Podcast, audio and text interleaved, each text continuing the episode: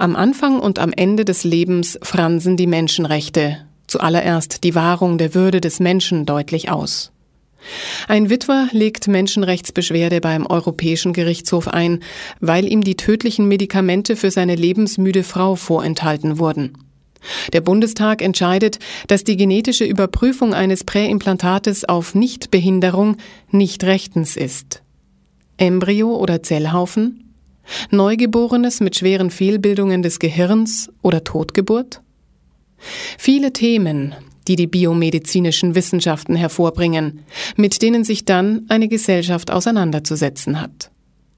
Warum die Wissenschaften genau an diesen Stellen berechtigt werden, menschenrechtliche Fragen aufzuwerfen, wie unsere Gesellschaft damit umgeht und wie es in der Praxis an den Rändern oder Brüchen unserer Leben aussieht, das wollen wir in der nächsten Stunde beleuchten. Claudia Joost, eine Politik- und Sozialwissenschaftlerin, die sich unter anderem mit der Rechtsgeschichte des Todes, mit Medizin und Psychoanalyse und Gesetzesdiskursen in der Literatur beschäftigt hat, bezeichnet es als ein Dilemma, dass das Recht, Mensch zu sein, nicht an eine eindeutige Definition des Menschen gekoppelt werden kann. Denn auch in der Menschenrechtskonvention des Europarats zur Biomedizin ist es nicht gelungen, sich auf eine Definition zu einigen.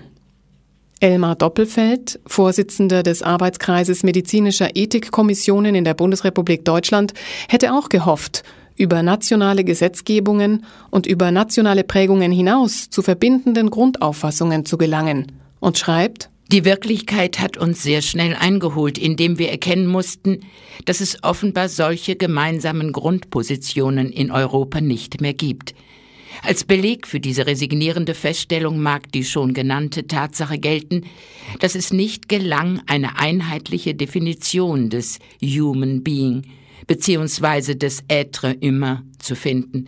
Ja, man ist sogar einen Schritt weiter gegangen und hat bewusst auf eine solche Definition verzichtet.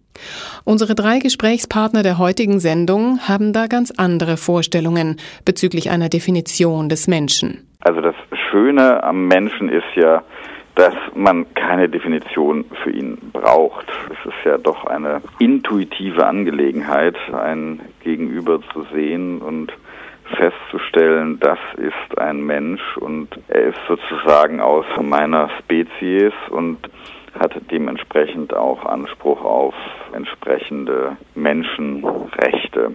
Ich glaube, man kann den Begriff des Menschen nicht definieren und sollte es auch nicht versuchen, denn das würde ja immer dazu führen, dass man bestimmte Menschen dann tatsächlich davon ausgrenzt.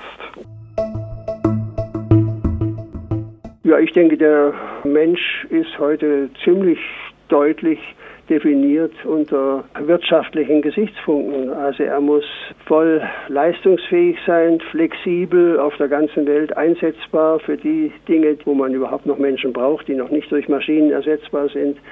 Und die Aussonderung oder auch das Denken, wenn ich so heute im, im, Internet mich umschaue, ist ganz klar, dass es eine völlige Teilung gibt. Da gibt es eine Gruppe, die Gewinner und das andere sind die Verlierer dieses heute als Globalisierung uns verständlich gemachten Prozesses, der sicherlich nicht aufzuhalten ist, aber was damit ganz klar verbunden ist, ist allein auch schon durch die Menge der Menschen wird allen ständig zu verstehen gegeben, wir brauchen nur ganz bestimmte Menschen noch. Und insofern ist es für mich ganz klar, dass, was ich eben da in dem Untertitel versucht habe, sehr pointiert deutlich zu machen, das Leiden als, als zum Menschen gehören, zu seiner grundexistenziellen Erfahrung gehörendes und nicht wegzudiskutierendes und auch nicht durch irgendwelche technischen Maßnahmen zu beseitigende Größe eben wirklich nicht vorkommen darf. Und das wird, wenn dann eben das nicht persönlich zu verdrängen ist und irgendwann damit doch konfrontiert wird, dann wird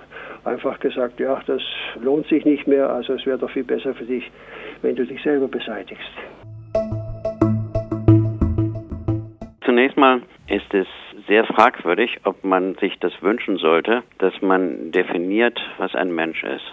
Das gehört, glaube ich, zu den Begriffen, die sich jeder Definition entziehen. Denn wenn Sie sich vorstellen, Sie würden versuchen, das zu definieren, müssen Sie immer auch gleich mitdefinieren, was nicht Mensch ist. Und schaffen damit so pseudo-scharfe Ränder, die dann fatal erinnern an die Nazizeit, wo es lebenswertes und lebensunwertes Leben gab.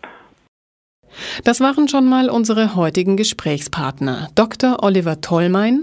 Er ist Autor und veröffentlichte unter anderem über Euthanasie, Genmedizin, Versuche am Menschen und Recht und ist außerdem Rechtsanwalt, der sich als einer der wenigen in Deutschland unter anderem auf Behindertenrecht spezialisiert hat. Der zweite Redner war Jürgen Peter Stössel, ursprünglich Tierarzt, zudem Redakteur eines Ärztemagazins und ist heute freiberuflicher Medizinjournalist und Schriftsteller. Zwischen 1972 bis 1977 war er zum Beispiel Mitherausgeber der literarischen Hefte. Unser dritter Gesprächspartner ist Professor Dr. Klaus Dörner. Er gilt als der vielleicht profilierteste Vertreter der deutschen Sozialpsychiatrie, der die Patienten einer gesamten Psychiatrieeinrichtung in den Alltag entließ. Außerdem ist er Autor etlicher Medizin-, Sozial- und wissenschaftskritischer Bücher und Artikel. Heute widmet er sich hauptsächlich Menschen und ihrer Situation am Lebensende. Jürgen Peter Stössel hat 1991 ein Buch mit dem Titel Tüchtig oder Tod, die Entsorgung des Leidens herausgegeben. Heute treffen wir von vielen Seiten auf das Thema der Aussonderung. Wir haben Jürgen Peter Stössel nach dem Anlass für dieses Buch vor knapp 20 Jahren gefragt. Der Anlass war die sich verschärfende Euthanasie-Diskussion, die damals durch Peter Singer, den australischen Philosophen, hauptsächlich bei uns hochkochte. Und ich hatte einfach mich in diese Debatte sehr früh eingeschaltet, schon in den Anfang der 80er Jahre, als es hier noch nicht so virulent war und merkte nun plötzlich, was da für eine geballte Ladung kam und wie viele Argumente schon in den Köpfen und verinnerlicht bei den Menschen eben überall waren, auch in meinem Bekanntenkreis, die alle mir sagten, ja, in dem Zustand, dann möchte ich nicht mehr. Und da habe ich eben nachgefragt, ja, warum nicht? Ja, ich will niemand zur Last fallen. Das war das Hauptargument, das immer kam. Und ich denke, diese Situation hat sich jetzt unter dem ökonomischen Druck erheblich verschärft. Worum ging es denn in dem Buch? Welche Haltungen haben Sie damals zusammentragen können? Ursprünglich wollte ich das Buch ja alleine schreiben, hatte aber dann durch einen eigenen Unfall bin ich in eine Lage gekommen, wo ich zu gar nichts mehr fähig war und der Verlag meinte dann, dann machen wir das doch zusammen mit sehr vielen Leuten, die in dem Bereich arbeiten. Und ich wollte einfach zunächst einmal erkunden, wer denn von den verschiedenen Sichtweisen dazu etwas anmerken kann. Und ganz wichtig war mir auch, selbst Betroffene, Behinderte zu Stellungnahmen zu bekommen. Also zum Beispiel mit einer chronischen, mit einer Mukoviszidose, einer Erbkrankheit, hatte ich mit sehr vielen jungen Leuten zu tun oder ein von Geburt an Behinderter wie Fredi Saal, der am Schluss dazu Stellung nimmt. Und auf den bin ich gekommen über Klaus Dörner, der sehr engagiert als Psychiatrieprofessor, aber immer in den sozialen Bewegungen engagiert und ein äh, wichtiges, für mich nach wie vor sehr wichtiges Buch dazu eben geschrieben hat, wo er feststellte, dass er als 1933 geborener doch ein latentes Nazi-Denken in sich hat, obwohl er nun also nach außen hin davon ganz weit entfernt war, aber in sich selbst entdeckte, wie er auch aussondert bestimmte Menschen, die eben nicht mehr dann zur Gemeinschaft der Menschen dazugehören. Sie haben gesagt, Sie haben Betroffene zu Wort kommen lassen. Wie hat sich das denn dargestellt zu diesem Zeitpunkt? Ja, als Bedrohung. Das war ganz schon sehr früh deutlich. Ich war auch auf verschiedenen Kongressen da, wo Menschen, die mit allen möglichen Arten der Behinderung zu tun hatten, sich schon wirklich bedroht fühlten, auch wenn sie irgendwo hinkamen, dass sie das Gefühl hatten, ja, hier fällst du nur noch zur Last oder kostest nur noch Geld. Und im Grunde wird ihnen zu verstehen gegeben, das wollen wir nicht. Und dann eine sehr früh, mir immer wieder berichtete Erfahrung von Müttern. Das war eben, die zum Beispiel ein Kind mit einem Down-Syndrom noch hatten, die man ja inzwischen fast gar nicht mehr oder sehr, sehr selten jedenfalls sieht, dass sie eben von anderen Müttern sich sagen lassen mussten, ja, so etwas braucht es doch heute nicht mehr. Also diese Denkweise ist sehr, sehr tief verankert inzwischen und die Propaganda für pränatale Diagnostik und Aussonderung und Verbesserung, jetzt gerade die Implantationsdiagnostik und so weiter. Die Diskussion läuft ja weiter, dass eben ganz klar ist, das dahinterstehende Bild ist, einen Menschen zu bekommen, der rundherum gesund ist und möglichst nie irgendwelche Dienste beansprucht der nächsten Angehörigen oder gar der Allgemeinheit und damit Kosten verursacht. Das ist unwürdig. Dabei sollen die Menschenrechte genau diese Tendenzen einer Gesellschaft verhindern. Warum schaffen sie es nicht?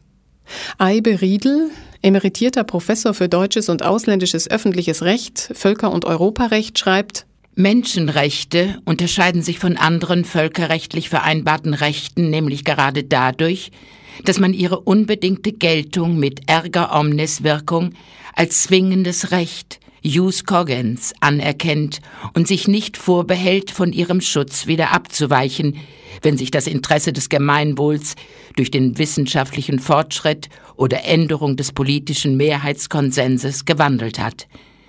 Nach der Wiener Vertragsrechtskonvention von 1969 ist eine solche Abweichung bei völkerrechtlichen Verträgen unter erschwerten Bedingungen möglich. Für Menschenrechte besteht diese Möglichkeit nach verbreiteter Ansicht jedoch nicht. Wie verbreitet oder wie verdrängt diese Ansicht ist, wollten wir von Klaus Dörner, dem emeritierten Psychiatrieprofessor, wissen. Hält er diese Neuorientierungsversuche in der Haltung zum Daseinsstatus für eine tatsächliche Politisierung, als die es uns verkauft wird, oder für die Legitimation der fortschreitenden Kommerzialisierung des Lebens? Also Kommerzialisierung ja. Das ist ja nun einer der stärksten Motive in der Gesellschaft, um Entscheidungen herbeizuführen. Das alles, was sich kommerzialisieren lässt, hat zunächst mal eine größere Wahrscheinlichkeit, dass sich das durchsetzt, als da, wo kein Geld zu verdienen ist. Das ist sicherlich eine ich sage mal, unsere aller Entscheidung, dass wir immer wieder neu die Marktwirtschaft wollen, ist das eine Gefahr, die da eingebaut ist, von der ich mir wünsche, dass diese Gefahr der Kommerzialisierung an jeder neuen Entscheidungsstelle politisiert wird. In dem Sinne Politisierung, dass auch moralische Bewertungen überhaupt nachgefragt werden, um zu überlegen, was ist denn jetzt nicht kommerziell? Kommerziell ist alles legitim weil es ja angeblich wertneutral ist. Und wenn es dann politisiert wird, wie jetzt eben bei der Präimplantationsdiagnostik ja der Fall ist, dass sich die politisch Verantwortlichen, in diesem Fall hauptsächlich im Bundestag, sagen, nee, das wollen wir jetzt nicht dem freien Markt überlassen, sondern das halten wir für so eingreifend, dass wir das politisieren, das heißt zum Gegenstand einer Abstimmung und dann noch einer gesetzlichen Fixierung machen. Ich denke mal, das ist das Wünschbare dass man sich doch diese Mühe macht und nicht einfach wie rein zweckrational die Sache betrachtet, sondern jetzt wertrational beleuchtet und zu sagen, wenn das alles erlaubt ist, was machbar ist, technisch machbar ist, oder wollen wir hier Grenzen setzen? Wie schön, wenn sich ein Jurist in der Rechtsprechung der deutschen Verfassung sicher fühlt. Dr. Oliver Tollmein findet es dann im Laufe des Gespräches doch nicht mehr so einfach, vor allem wenn Interessen und Begehrlichkeiten in diese klaren verfassungsrechtlichen Vorgaben eingreifen. Mein Beruf als Rechtsanwalt ist da insoweit ganz komfortabel. Da kann man sich schlicht und ergreifend auf die Rechtsprechung des Bundesverfassungsgerichtes stützen. Und das Bundesverfassungsgericht hat sowohl für den Anfang des menschlichen Lebens als auch für den Endpunkt des menschlichen Lebens hier eine relativ klare Bestimmung vorgenommen. Ab der Verschmelzung von Ei- und Samenzelle und einer Teilung, also ab dem Embryonalstadium, kommt dem Menschen rechtlich gesehen Menschenwürde zu und wird er als Mensch begriffen. Und auch am Lebensende gibt es da bis zum eingetretenen Tod, ab dem der Mensch dann eben halt ein Leichnam ist, keinerlei Einschränkungen. Es gibt natürlich dann so schwierige Fälle wie die Frage der Hirntoddefinition. Auch da hat das Recht ja eine klare, wenngleich meines Erachtens gegen die Intuition gesetzte Definition gefunden, mit der man sich jedenfalls auseinandersetzen muss, die aber ja nicht die Frage bestimmt, wer ist ein Mensch, sondern nur die Frage, bis wann wird ein Mensch so behandelt, wie er als Mensch Anspruch darauf hat. Also ich meine, die Entnahme von Organen beispielsweise bei einem Lebenden kann nur nach einer Einwilligung erfolgen. Das ist dann beim Leichnam ein klein wenig anders, ist aber trotzdem etwas, was jedenfalls nicht innerhalb der Menschengattung sagt, die einen sind mehr, die anderen sind weniger Menschen. Aber genau das sind ja die Punkte, an denen wir zu diskutieren anfangen müssen. Genau die Organentnahme bei hirntoten Menschen oder auch bei dem Eingriff in ein Embryo, in einen Zellhaufen, der aber dann beurteilt wird als Sache beziehungsweise bei einer Schwangerschaft, die abgebrochen werden darf, wenn der Embryo nicht gesund ist. Da haben wir ja diese Grenzfälle, worum es die ganze Zeit geht. Das ist natürlich eine Situation, ich meine, man könnte dann noch dazu nehmen, die Debatte um Folter, die man immer mal wieder führen möchte hier. Also es gibt natürlich immer wieder Begehrlichkeiten. Es gibt Begehrlichkeiten, die darauf gerichtet sind, den Begriff des Menschen enger zu fassen oder sozusagen an den Rändern die Garantie von Würde und Recht nicht ganz so strikt durchzuziehen, wie das nach den rechtlichen Konzepten gegenwärtig der Fall ist. Aber man muss sich klar machen, das sind Versuche, das sind Begehrlichkeiten, die dort unternommen werden. Und ich denke, es ist unsere Aufgabe hier darauf zu beharren, dass diese Grenzen gezogen bleiben. Wir haben im Augenblick die Debatte um die Präimplantationsdiagnostik, wo es um die Frage geht, können bei in vitro, also im Reagenzglas gezeugten Embryonen, kann dort eine Selektion stattfinden vor der Einsetzung in den Mutterleib, also vor Herbeiführung einer tatsächlichen Schwangerschaft.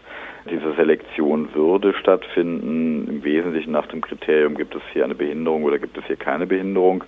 Das ist meines Erachtens ein ganz klarer Verstoß gegen das Diskriminierungsverbot, das es im Grundgesetz gibt und widerspricht auch der Abschaffung der eugenischen oder embryopathischen Indikation im Paragraphen 218a in den 90er Jahren. Das heißt, wir würden da quasi in eine Schiene zurück in der Zeit laufen, in eine Phase, die wir eigentlich überwunden haben. Das ist ein großes Problem und das sollten wir meines Erachtens auf gar keinen Fall tun. Das hat nichts damit zu tun, dass man sagt, eine Schwangerschaft darf nicht abgebrochen werden oder sowas. Es geht hier auch nicht um die Frage von sowas wie Heiligkeit, also für mich zumindest um Heiligkeit des Lebens oder so eine Geschichte. Die Indikationen für den Schwangerschaftsabbruch sind relativ klar geregelt und die sind auch vernünftig. Eine Schwangerschaft kann auch sehr spät noch abgebrochen werden, wenn ansonsten eine Beschädigung der Gesundheit, der körperlichen oder der psychischen Gesundheit der schwangeren Frau droht. Und das wiederum ist auch eine ganz klare Sache, wenn man sagt, da hat man sozusagen zwei Rechtsgüter, zweimal körperliche Unversehrtheit, die gegeneinander stehen, dass man dann nicht eine Frau zwingt, ein Embryo auszutragen, sozusagen um den Preis ihrer eigenen Gesundheit. Das ist eine ganz andere Geschichte, als wenn man sagt, da ist ein Embryo und den wollen wir nicht, weil er später mal ein Mensch mit Behinderung sein wird. Man könnte aber genauso argumentieren, die Mutter kann ja vorher auch sagen, ich könnte das psychisch nicht ertragen, deshalb teste ich lieber vorher mal nach, ob das Kind jetzt beschädigt wäre oder nicht und lasse es mir dann gar nicht einsetzen. Ja, also ich würde sagen, sie hätte das Recht, sozusagen, wenn sie weiß, es gibt ein Risiko, eine Schwangerschaft nicht herbeizuführen. Worauf sie kein Recht hat, das ist zu sagen, unter fünf denkbaren Schwangerschaften möchte ich gerne die dritte haben weil dort das Kind am meisten meinen Erwartungen oder meinen Sorgen entspricht. In dem Moment, wo es die, die körperliche Verbindung von Frau und Embryo noch nicht gibt, und das ist bei der In-vitro-Fertilisation ja vor der Einsetzung nicht der Fall, solange hat sie kein Recht, über den Embryo zu verfügen. Wenn sie schwanger ist und dann sagt, das Kind ist behindert, ich lasse das abtreiben und dann entscheidet sie sich aber drei Monate später wieder schwanger zu werden, ist das dann anders zu beurteilen? Ja, das ist anders zu beurteilen. Das mag vielleicht etwas schwer nachvollziehbar sein, weil diese Position so, glaube ich, praktisch auch nicht vorkommt. Aber es ist eine andere Entscheidung. Sie kann nicht sagen, ich möchte die Schwangerschaft unterbrechen, weil das Kind behindert ist, sondern sie muss sagen, ich unterbreche die Schwangerschaft, weil ich, wenn das Kind behindert zur Welt kommt, selbst sozusagen dadurch psychisch oder physisch geschädigt werden würde. Das ist nach der Rechtsprechung des Bundesgerichtshofes, die wir dazu haben, nicht so, dass man das ganz automatisch und in jedem Fall einfach annehmen kann. Da braucht man schon eine gewisse Begründungslast und, und ich glaube, das ist auch eine ganz wichtige Sache, es ist eine andere Situation. Das kann ich als Mann jetzt vielleicht nicht ganz so gut nachempfinden, aber Frauen, mit denen ich darüber gesprochen habe, bestätigen mir das eigentlich auch. Es ist eben doch eine andere Situation, ob ich ein Kind in mir trage, ob es bereits eine körperliche Verbindung gibt oder ob ich sozusagen aus einer Reagenzschale ganz abstrakt entscheiden kann, unter diesen und jenen Bedingungen ja und unter diesen und jenen Bedingungen nein. Das ist eine schwierige Geschichte, aber das hängt damit zusammen, dass wir halt über die In-vitro-Fertilisation Möglichkeiten bekommen haben, die wir meines Erachtens wollen wir so ein soziales Gefüge wie Elternschaft nicht vollkommen zerstören, die wir nicht sozusagen im vollen technischen Maße nutzen dürfen, wie wir das möglicherweise könnten.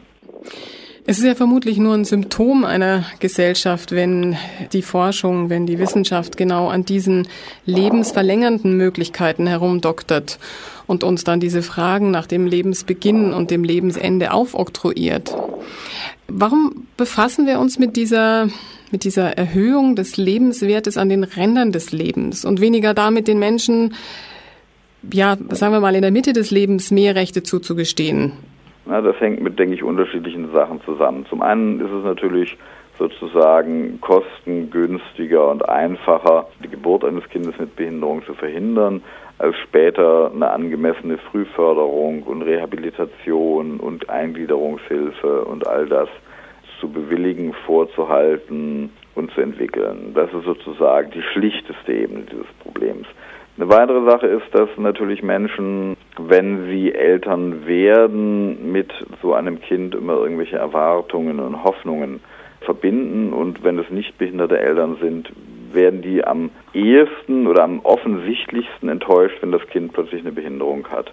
Das ist nichts, was sich nicht behinderte Eltern in der Regel wünschen. Ich sage nicht behinderte Eltern, weil es durchaus, denken wir an die Diskussion, die es gegeben hat über das lesbische Paar in den USA, zwei gehörlose lesbische Partnerinnen, die ein gehörloses Kind haben wollten. Und ich kenne auch eine ganze Reihe von Menschen mit Behinderungen, die durchaus sich ganz gut vorstellen oder eher noch vorstellen können, auch ein Kind mit Behinderung zu haben als ein Kind ohne Behinderung.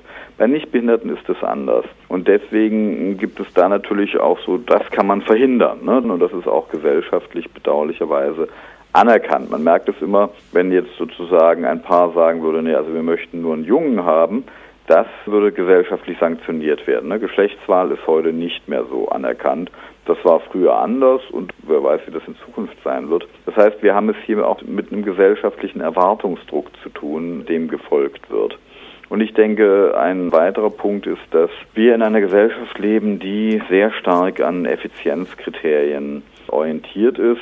Und dem widerspricht ein intensives Leben mit Menschen mit Behinderungen immer wieder, weil hier häufig Abläufe, Arten von Zuwendung und Auseinandersetzung erforderlich sind, die in einen so effizienzorientierten Arbeitsalltag, wie wir ihn meistens haben, einfach überhaupt nicht reinpassen. Und ich denke, auch das ist natürlich eine große Schwierigkeit, sich darauf einzustellen und ist ungewöhnlich problematisch. Das war Dr. Oliver Tollmein mit seiner Einschätzung, warum die Fragen über Leben und Tod in einer Gesellschaft dehnbar werden. Die Politik- und Sozialwissenschaftlerin Claudia Joost berichtete 2005 davon, dass es in der Argumentation für ein Ausdehnen der Menschenrechtsauslegung Gespräche darüber gebe, nicht nur individuelle, sondern auch überindividuelle Kollektivgüter durch die Menschenwürde zu schützen. Das wäre also die Preisgabe des individuellen Rechtsschutzes für gesellschaftliche Zwecke. Jeder Rechtsanspruch könnte also im Sinne eines Interessenkonflikts ausgetragen werden.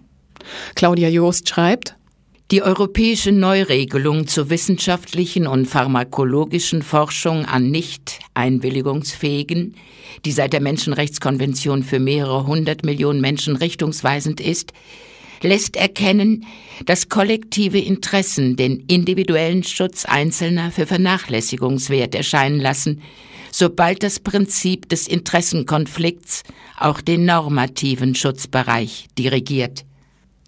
Unseren Gesprächspartner Jürgen Peter Stössel befragten wir weiterhin, warum die sogenannte Wissenschaft in unserer Gesellschaft so viel darf, nämlich sich die Gestaltungsmacht über das Rechtsverständnis bezüglich des Lebens und des Todes anzueignen. Schlicht, indem sie Tatsachen schafft. Immer unter dem Deckmantel der Lebensrettung bzw. Lebensqualitätsverbesserung. Und du musst ja einen großen Teil der religiösen, kirchlichen Mächte ersetzen. Wir hatten ja die Vorstellung, nachdem also nicht mehr der allgemeine Glaube an Gott und die gottgewollte Schöpfung und so weiter so im Volk verbreitet war, dass die Wissenschaft ist an diese Stelle getreten und hat dann gesagt, jetzt sind wir der Meister unserer selbst und wir werden das alles hinkriegen und wunderbar und sogar wahrscheinlich besser machen, als dieser Gott es früher gedacht hat. Ja, da ist auf der anderen Seite eben auch noch sehr viel Geld damit zu verdienen. Der Wissenschaftsbetrieb ist ja nun wirklich sehr eng verflochten mit all den wirtschaftlichen Unternehmungen und davon überhaupt nicht zu trennen, sodass hier eine Verselbstständigung eingetreten ist. Und die Frage ist nun, auch die Autorität der Wissenschaft ist bisher noch nicht allzu sehr in Frage gestellt worden. Und da finde ich, wäre es schon höchste Zeit, dass der immer wieder beschworene mündige Bürger sich auch mal Gedanken darüber macht und auch mal über sich selber nachdenkt. Ja, wie sehe ich mich denn und was will ich denn hier erreichen? Was könnte denn anstelle der Wissenschaft treten, wenn man denn jetzt nicht wieder in den Glauben gehen möchte? Ich glaube, ein allgemeines verbindliches Wertesystem für alle werden wir nicht mehr bekommen. Das ist vorbei. Wir müssen uns schon als Individuum so weit in der Gemeinschaft selbst verständigen, dass wir verantwortlich für uns und unsere Nachkommen und unsere Mitmenschen handeln können. Diese Verantwortung werden wir nicht mehr loswerden. Wir sind jetzt auf uns selbst gestellt. Und das ist natürlich eine ziemlich schwache Position. Andererseits sehe ich jetzt doch auch wieder bei verschiedenen Entwicklungen, so schwach ist es auch wieder nicht, wenn es sehr viele zusammen sind. Also es gibt ja immer wieder Entwicklungen wie jetzt die Steinigung im Iran und so, diese Diskussionen, auch die Proteste, da merkt man doch, dass diese Systeme nicht mehr so ganz geschlossen sind, wie sie immer noch sein wollen.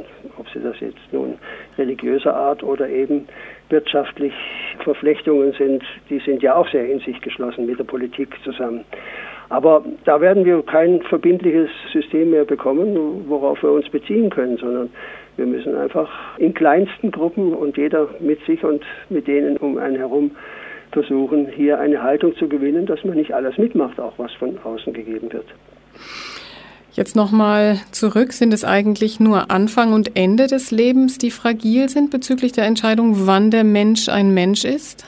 Nein, Anfang und Ende ist natürlich die Schlüsselpunkte, aber das zieht sich ja durch, weil man soll ja zwischen dem Anfang und Ende soll man im Grunde nie in einen Status kommen, wo man auf andere angewiesen ist, sondern man soll immer absolut leistungsfähig, autonom und für sich selbst sorgend bleiben.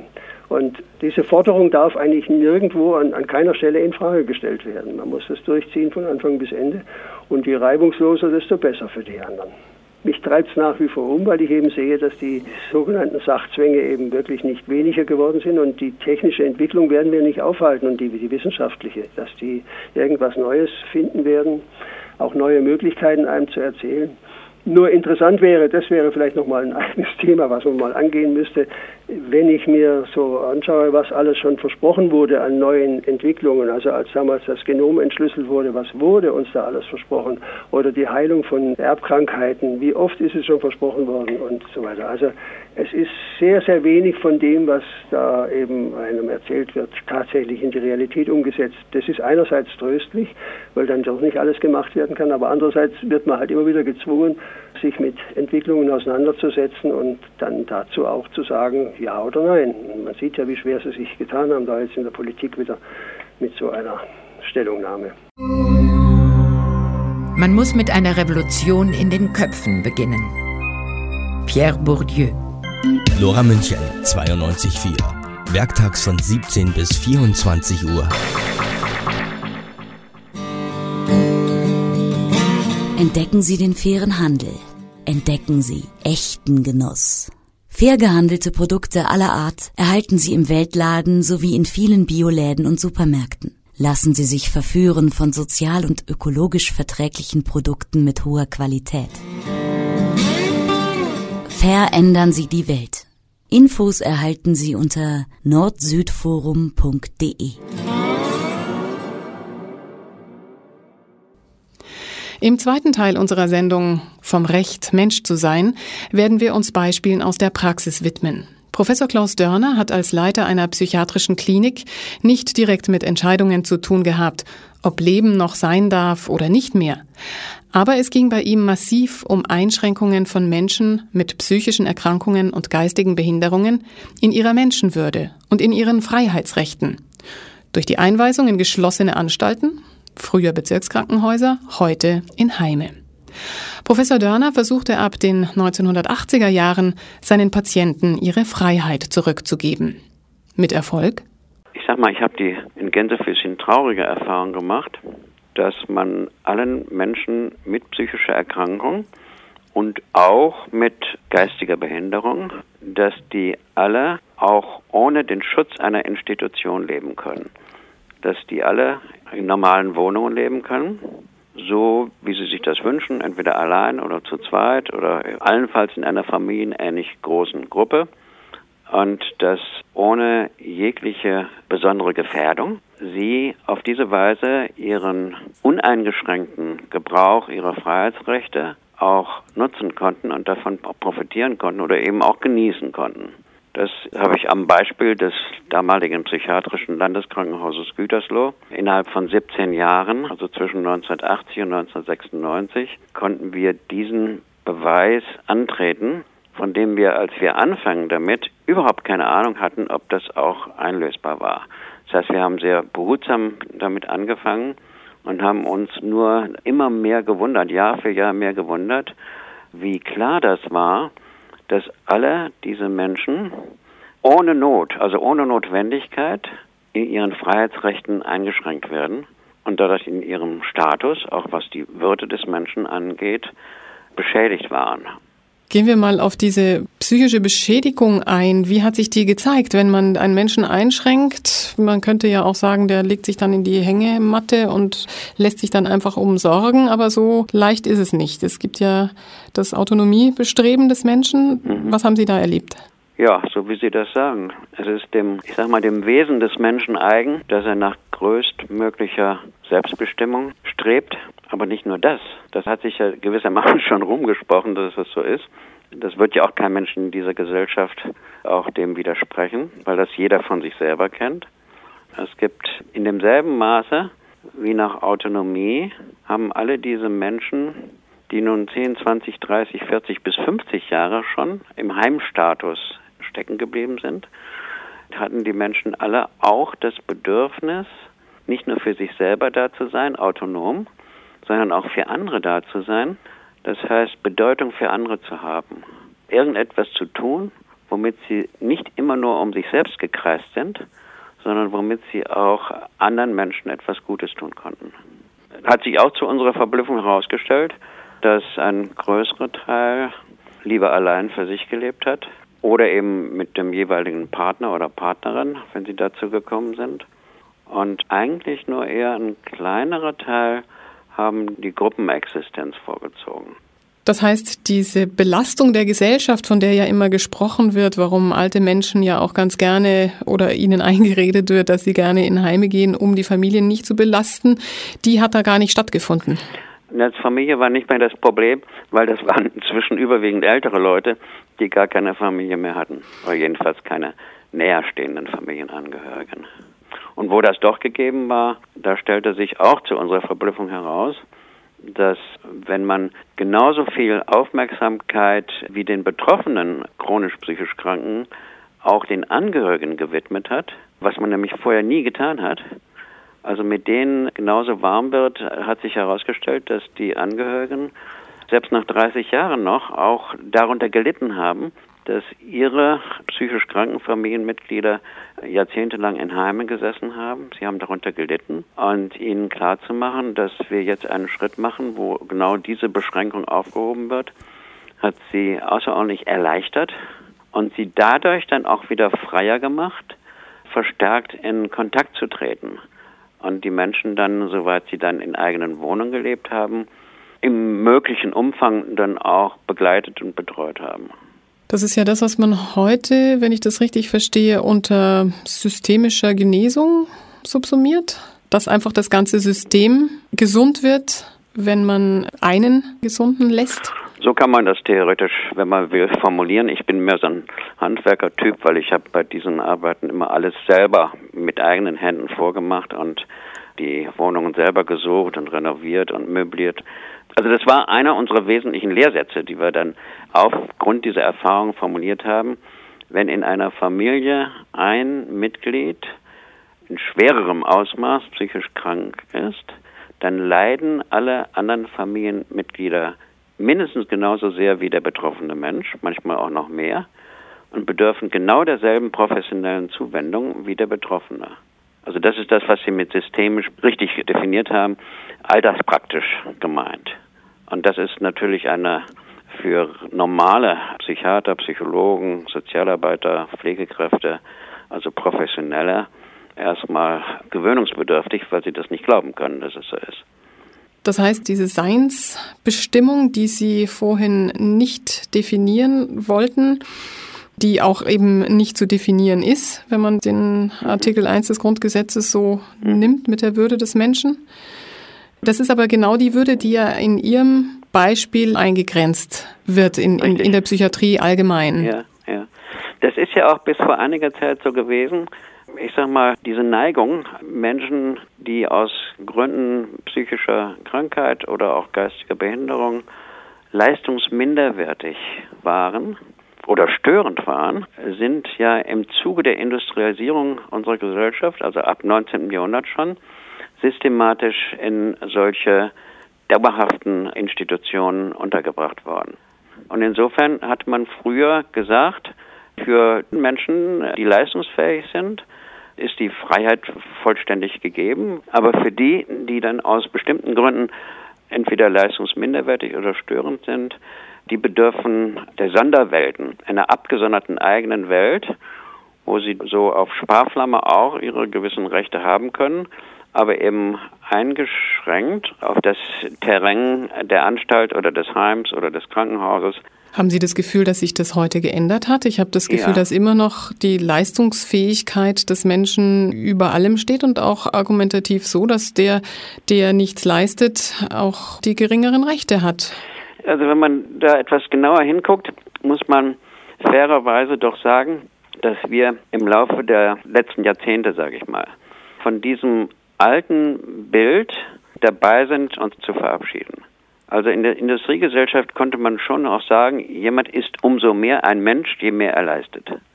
Das war in den vielen Jahrhunderten davor, gab es ein solches Menschenbild nicht, ist mit der Industrialisierung geschaffen worden.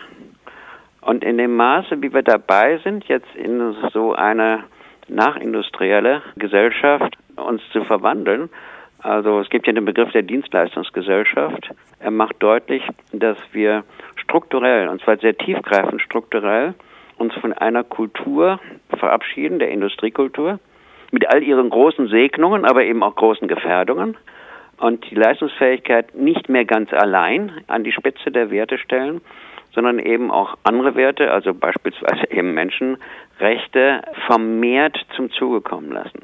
Ich sag mal, das mag angefangen haben mit etwas ganz harmlosen, nämlich die noch relativ junge Bundesrepublik hat 1961 haben die Bundestagsabgeordneten, also der Gesetzgeber, das Bundessozialhilfegesetz geschaffen. Das war das erste Sozialgesetz nach Ende der Nazizeit. Und in dem Bundessozialhilfegesetz stand zum ersten Mal, buchstäblich zum ersten Mal, die Gesetzesnorm ambulant vor stationär. Bis dahin galt über länger als 100 Jahre für hilfsbedürftige, kranke, behinderte Menschen die Norm stationär vor ambulant. Und das hat der Gesetzgeber umgedreht. Und zwar 1961 garantiert nicht, um damit Kosten zu sparen, weil damals hatten wir noch das Wirtschaftswunder immerhin. Es muss schon ein wirkliches Menschenrechtsdenken der Abgeordneten gewesen sein, aus den Erfahrungen der Nazizeit zu lernen gewissermaßen die Nazizeit als die absolute Zuspitzung, die Extremisierung dieser Industriegesellschaftswertewelt, dass man sich davon wohltuend unterscheiden sollte. Und deswegen gibt es seither die Norm ambulant vor stationär, was trotzdem das Profisystem, also alle, die jetzt irgendwelche helfenden Berufe hatten, erstmal für 20 Jahre lang ignoriert haben. Man hat immer weiter die stationäre Unterbringung der Ambulanten vorangestellt Schon auch deswegen, weil man damit mehr Geld verdienen kann, ganz klar. Und erst ungefähr ab 1980 ist empirisch erkennbar hier und dort gab es Institutionen, Heime, auch Heimkonzerne, die behutsam angefangen haben, davon Abschied zu nehmen. Und zwar etwa nicht gegen den Widerstand der Bürger, das ist eine reine Ideologie, sondern gegen den Widerstand von uns Professionellen. Egal, ob es jetzt Psychiater sind oder Psychologen oder Sozialarbeiter, Ergotherapeuten, was alles auch. Ganz dramatisch gegen den Widerstand von uns Profis. Muss das sind ja werden. ganz klare wirtschaftliche Überlebensinteressen. Ja, nicht nur Überleben, das auch. Das habe ich bisher auch immer gedacht. Aber nachdem ich mir so ein bisschen tiefer in die Geschichte geguckt habe, muss ich einfach sagen, wir helfenden Berufe, wir Professionellen, sind ja alle in dieser Industriegesellschaft sozialisiert worden, wo es halt die, wenn auch unausgesprochene Norm gab, stationär vor ambulant. Weil wir dachten, wir würden nicht nur für uns etwas Gutes tun, weil wir besser Geld verdienen können, das auch, sondern wir würden auch für die betroffenen Menschen etwas Gutes tun, weil nur in Institutionen würden sie mit dem segensreichen Geist der Wissenschaft beeinflusst und damit irgendwann nach Möglichkeit auch geheilt werden. Der segensreiche Geist der Wissenschaft also, der direkten Einfluss auf die Menschenwürde nimmt. Dr. Oliver Tollmein haben wir gefragt, was ihn in seiner Praxis als Jurist, als Anwalt aufbringt, welche Beispiele ihn an die Grenzen der Vereinbarkeit zwischen Rechtsprechung und Menschenwürde führen. Ein Problem, mit dem ich mich sehr befasse, auch anwaltlich, weil ich ja Fachanwalt für Medizinrecht zusätzlich bin, das ist die Lage von Schmerzpatienten. Das sind häufig Menschen mit Behinderungen in Deutschland, die nicht behandelt werden können mit den zugelassenen Medikamenten, weil die ihre Schmerzen nicht lindern. Und die Medikamente, die sie brauchen, die werden ihnen nicht bezahlt. Da gibt es gewisse Ausnahmeregelungen, die alle voraussetzen, dass die Menschen sozusagen kurz vor dem Sterben sind, also nur noch wenige Monate zu leben haben. Aber ich habe zum Beispiel einen sehr schwerbehinderten Mandanten in Süddeutschland, mit dem kämpfe ich nun seit zwei Jahren um das Recht, dass er Cannabis im Eigenanbau als Schmerzmittel bekommt und den Eigenanbau machen kann, weil es das Einzige ist, was ihm in seinen Schmerzen hilft. Und da er nun mal noch viele Jahre zu leben haben wird, kommt es mir relativ zynisch vor, dass man hier sagt, naja, also da du noch nicht bald stirbst, geht es nicht dann musst du halt noch viele Jahre mit deinen äh, Schmerzen leben und ansonsten ist es aus allgemeinen äh, drogenpolitischen Erwägungen heraus nicht opportun, dass das geht. Da haben wir jetzt im Dezember Termin beim Verwaltungsgericht Köln. Und ich hoffe, dass wir diese Rechtsprechung durchbrechen können. Und da gibt es so ein paar Beispiele, wo man einfach sagen kann, da entscheiden Richter, ne, das ist ein anderer Fall, den ich hatte, der sehr bitter war, ein Mensch mit amyotropher Lateralsklerose, also einer sehr schweren neurologischen Erkrankung, der sich überhaupt nicht mehr bewegen und rühren konnte und der nur einen Wunsch hat, er wollte in seiner eigenen Wohnung die letzten Wochen und Monate leben. Und er war unglücklicherweise vor einigen Jahren mal in ein Pflegeheim gegangen. Und es ist uns nicht gelungen, unter Aufbietung aller rechtlichen Möglichkeiten, die wir hatten, ihn aus diesem Pflegeheim wieder vor seinem Tod zu befreien. Das ist eine sehr, sehr bittere Erfahrung gewesen. Und das sind so Arten von Menschenrechtsverletzungen im Sozialstaat Bundesrepublik Deutschland, die schwer hinzunehmen ist und wo ich hoffe, dass wir da in ein paar Jahren weiter sind und sowas nicht mehr passiert. Was sind die rechtlichen Fakten, die jemanden an ein Heim binden? Das ist, dass bei sehr schweren Pflegeabhängigkeiten, bei sehr hohem Assistenzbedarf, der Aufenthalt in einem Heim sehr viel kostengünstiger ist als die ambulante Versorgung. Und wir haben einen Paragraphen 13 im Sozialgesetzbuch 12, der sagt, grundsätzlich ist die ambulante Versorgung der stationären Versorgung vorzuziehen, es sei denn, die stationäre Versorgung ist zumutbar und die ambulante Versorgung ist mit erheblichen Mehrkosten verbunden. Und erhebliche Mehrkosten sind alle Kosten, die 25 Prozent über den stationären Kosten liegen. Und das ist halt bei Menschen, die einen rund um die Uhr Versorgungsbedarf haben, meist eigentlich immer der Fall. Das heißt, bei denen haben wir regelmäßig das Problem, dass die Sozialleistungsträger die gerne ins Heim stecken wollen. Wir hatten hier in Hamburg jetzt innerhalb eines halben Jahres acht solcher Verfahren. Von denen haben wir bislang die meisten gewonnen. Aber das ist natürlich auch eine Bedrohung für Menschen mit einem hohen Assistenzbedarf, ne, dass sie sich damit auseinandersetzen müssen. Im Augenblick kann ich noch sozusagen selbst entscheiden, wann ich aufstehe, wann ich esse, was ich esse und wie ich zu Bett gehe. Aber vielleicht in einem Jahr ist es nicht mehr so. dann muss ich in eine stationäre Einrichtung und mich dem dortigen Tagesrhythmus anpassen. Anderes Thema noch. Es ist in der Praxis sicher nicht einfach, Menschen mit geistigen Beeinträchtigungen oder psychisch Kranken in ihrer Autonomie, zum Beispiel bei medizinischen Eingriffen oder bezüglich einer Patientenverfügung, richtig zu verstehen oder richtig zu interpretieren. Wie gut ist denn das Betreuungssystem hier in Deutschland für diese Menschen aufgestellt? Das Betreuungssystem in Deutschland ist prinzipiell, würde ich sagen, nicht schlecht. Es hat allerdings eine Vielzahl von Mängeln. Es ist nicht schlecht verglichen mit der Situation in anderen Ländern. Es passt nicht ganz zu dem, was das UN-Menschenrechtsabkommen über die Rechte von Menschen mit Behinderungen verlangt. Das verlangt nämlich, dass Menschen mit Behinderungen, auch mit geistigen und psychischen Beeinträchtigungen, befähigt werden, für sich selber Entscheidungen zu treffen und ihnen dabei Betreuer als Assistenten sozusagen als Entscheidungshilfeassistenten zur Hand gehen während wir ein betreuungsrechtliches System haben, das in vielen Fällen den Betreuten eben die Entscheidung abnimmt. Da entscheiden Betreuer an ihrer Stelle. Das ist ein grundlegendes Problem. Ansonsten ist es so, dass aber schon die Tatsache, dass es hier zum Beispiel keine rund um die Uhr Entmündigung mehr gibt, wie das vor Einführung des Betreuungsrechts der Fall war, ist schon ein großer Fortschritt. Und wir müssen jetzt einfach, das ist dann im Wesentlichen eine Aufgabe, die die Gerichte erledigen müssen oder wo die Betreuungsrichter gefordert sind. Wir müssen ein Bewusstsein in der Richterschaft dafür hervorrufen, dass Menschen mit Behinderungen auch im Rahmen von Betreuung ganz, ganz viele und ein sehr hohes Maß an Selbstbestimmungsrechten haben und dass die Betreuer eben zunehmend zurücktreten und nur noch eine Rolle als Entscheidungshelfer spielen. Ne? Das heißt, die Aufgabe der Betreuer wird eigentlich immer schwieriger, weil es natürlich viel schwieriger ist, jemanden zu befähigen, eine eigene Entscheidung zu treffen, als für jemand anderen einfach eine Entscheidung zu treffen. Dieser erhöhten Schwierigkeit muss durch eine verbesserte Ausbildung von Betreuern und Rechner getragen werden und auch letzten Endes dadurch, dass sie besser bezahlt werden, weil sie einfach viel mehr dafür tun müssen. Gibt es denn überhaupt Vorgaben für die Ausbildung von Betreuern? Es gibt ganz rudimentäre Vorgaben. Das Problem ist, dass der Gesetzgeber sich vorstellt, Betreuung sollen an sich ehrenamtlich geführt werden. Das ist sozusagen der Normalfall. Das hat natürlich auch Kostengründe. Ehrenamtliche Betreuer sind aber mit solchen Aufgaben häufig einfach überfordert. Das mag noch angehen, wenn man sozusagen jemanden hat, der hier nur ein bisschen Unterstützungsbedarf hat.